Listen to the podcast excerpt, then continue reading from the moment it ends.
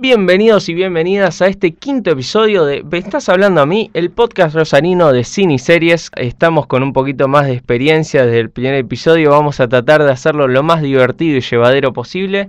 Hablando un poquito de lo que nos gusta, de cine, series, películas y todas esas cosas que nos apasionan tanto del séptimo arte. En esta ocasión vamos a hablar de un director. En el segundo episodio hablamos de Zack Snyder. Hoy vamos a hablar de Luc Besson. Luc Besson es un director francés. No siempre vamos a hablar de directores estadounidenses blancos. Sí, como bien decía, bueno, Luc Besson nació en París en marzo del 59 y además de director es también guionista y productor. Entre las obras más destacadas están Nikita, El Gran Azul, León, El Quinto Elemento. Tiene unos títulos muy importantes y más recientes de Transporter, Lucy y Valerian, ¿no? No, no es un director desconocido que hace eh, documentales, sino que ha hecho grandes películas que están en la cultura pop. Sí, además ganó muchos premios, tanto franceses como internacionales.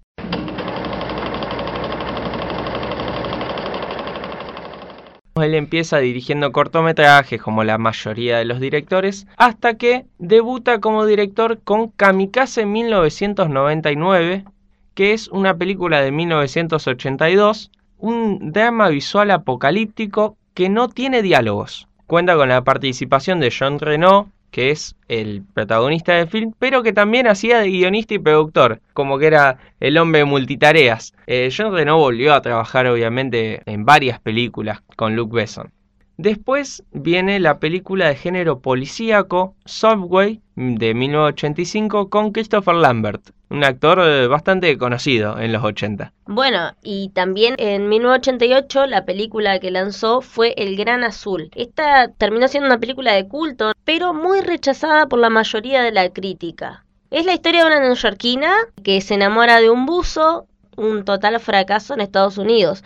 Por suerte lo salvó que tuvo mucho éxito en su país natal, en Francia. Exactamente, hay veces que, bueno, por ahí los estándares de Hollywood son diferentes y desde el punto de vista de origen, la gente, los franceses dijeron, che, nos gusta este, ¿por qué no les gusta? Y porque el público, los públicos son diferentes. Hay películas acá argentinas que quizá en, en Estados Unidos no funcionarían tan bien y hay películas demasiado estadounidenses, quizá en algunos modos, en algunos conceptos, acá en Argentina no pegan ni a palos. Sí, tuvo eh, varias nominaciones en el Festival de Cannes y finalmente ganó cuatro Césars. Fue un filme muy visto.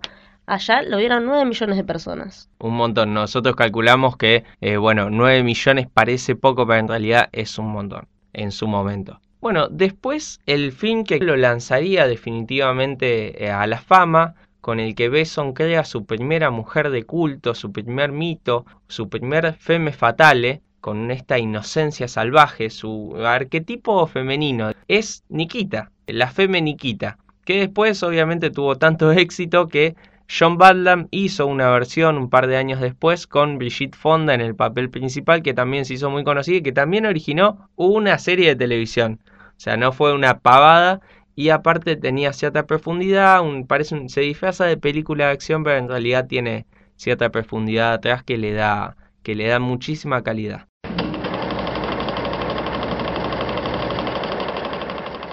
También tenemos que destacar que Besson trabaja preferentemente con el actor francés Jean Reno, que había participado en su primer largometraje y que interpretó el papel principal en León. León el profesional, el perfecto asesino se ha traducido también, que es una película de 1994, que fue la primera película de Natalie Portman, la que la hizo conocida y que la permitiría, digamos, ingresar en Hollywood por la puerta grande haciendo un muy buen papel, además de tener a Gary Oldman en uno de sus mejores papeles, quizá el mejor de lo que ha actuado Gary Oldman, que es un muy buen actor, en El Perfecto Asesino personifica a un villano casi perfecto.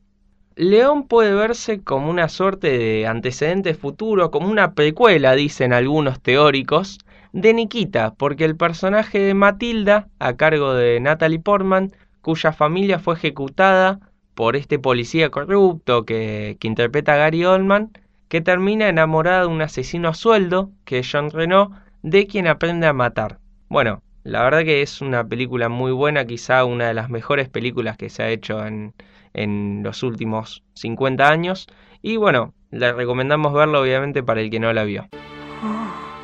Stanfield, para servirte. Esto es obsequio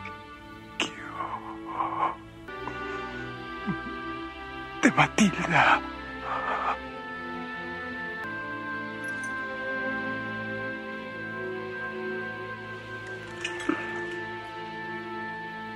Maldito.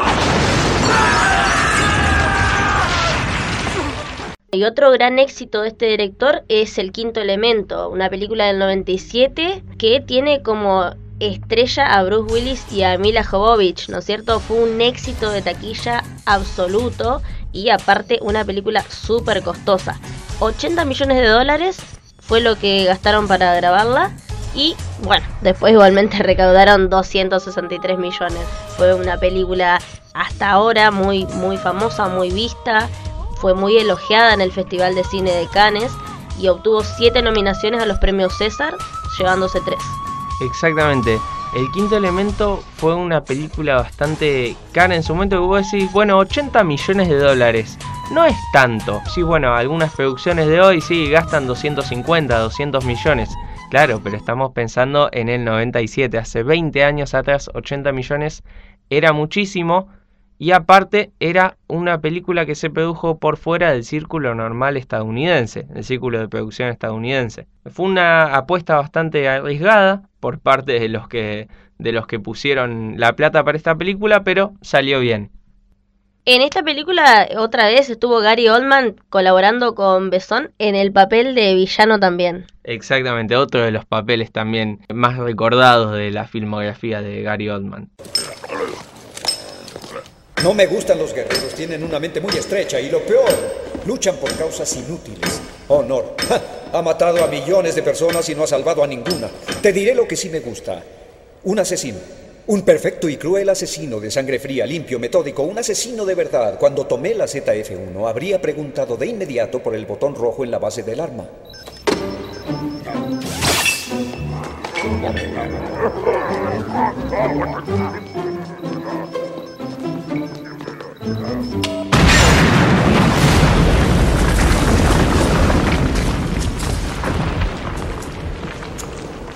En 1999, la última película antes del cambio de siglo que hace Luke Besson, se hizo Juana de Arco, repitiendo Mila Jovovich del Quinto Elemento, que también en su momento, si no me equivoco, estuvieron casados.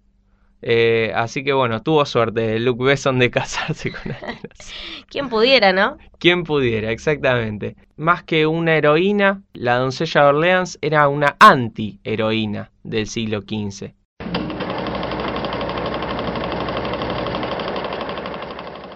Bueno, y en el 2011 Besón vuelve como director a, a tener un leitmotiv femenino con la película The Lady. Esta era una biografía de la opositora birmana y Nobel de la Paz de 1991, Aung San Suu Kyi.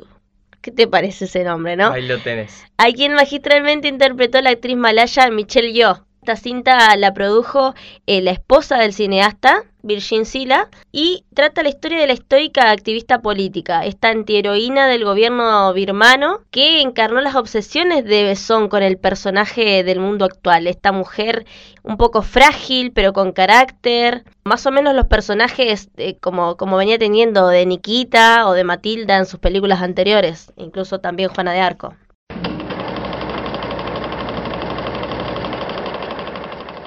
Ha incursionado en el género animado cuando en 2006 llevó al cine Arthur y los Minimoys, que es el primer cuento de uno de los cuatro volúmenes que él mismo escribió. O sea, no solo se dedica a dirigir, sino que también escribe y dice, bueno, che, la quiero hacer película, ¿quién pudiera? Como decíamos antes. Hay eh, muchas voces conocidas adentro de la versión en inglés y la versión en francés. En la versión en inglés escuchamos las voces de Madonna, Snoop Dogg y David Bowie.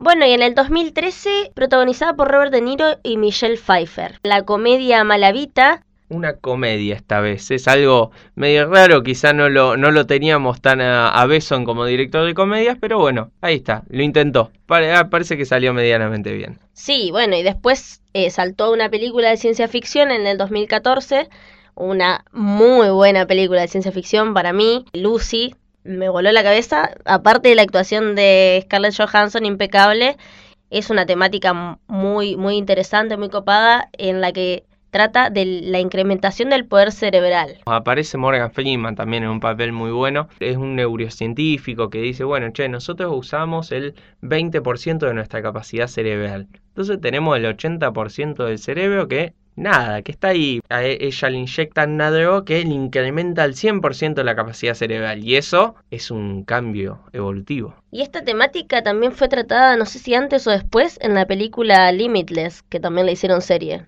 Exactamente, sí, sí, sí. Esa podríamos hablar en, otro, en otra ocasión.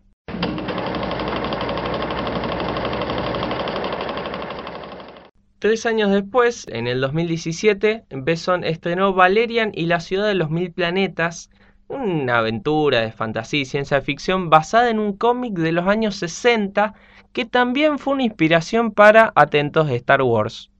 Una obra de Pierre Christine y Jean-Claude Messiers que protagonizaron Dane DeHaan y Cara Delevingne.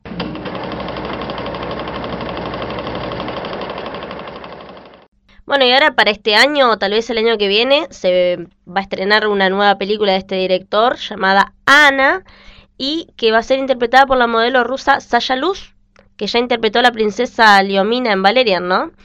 También en el casting va a estar, se rumorea por ahora, Cillian Murphy y Luke Evans, pero sin embargo todavía no se vieron las fotografías ni nada por el estilo de, de esta película. Exactamente, vamos a ver qué nos depara otra vez con una mujer en el rol protagonista, una mujer de fuerte, rebelde, siempre digamos todas estas femes fatales que han protagonizado siempre su cine.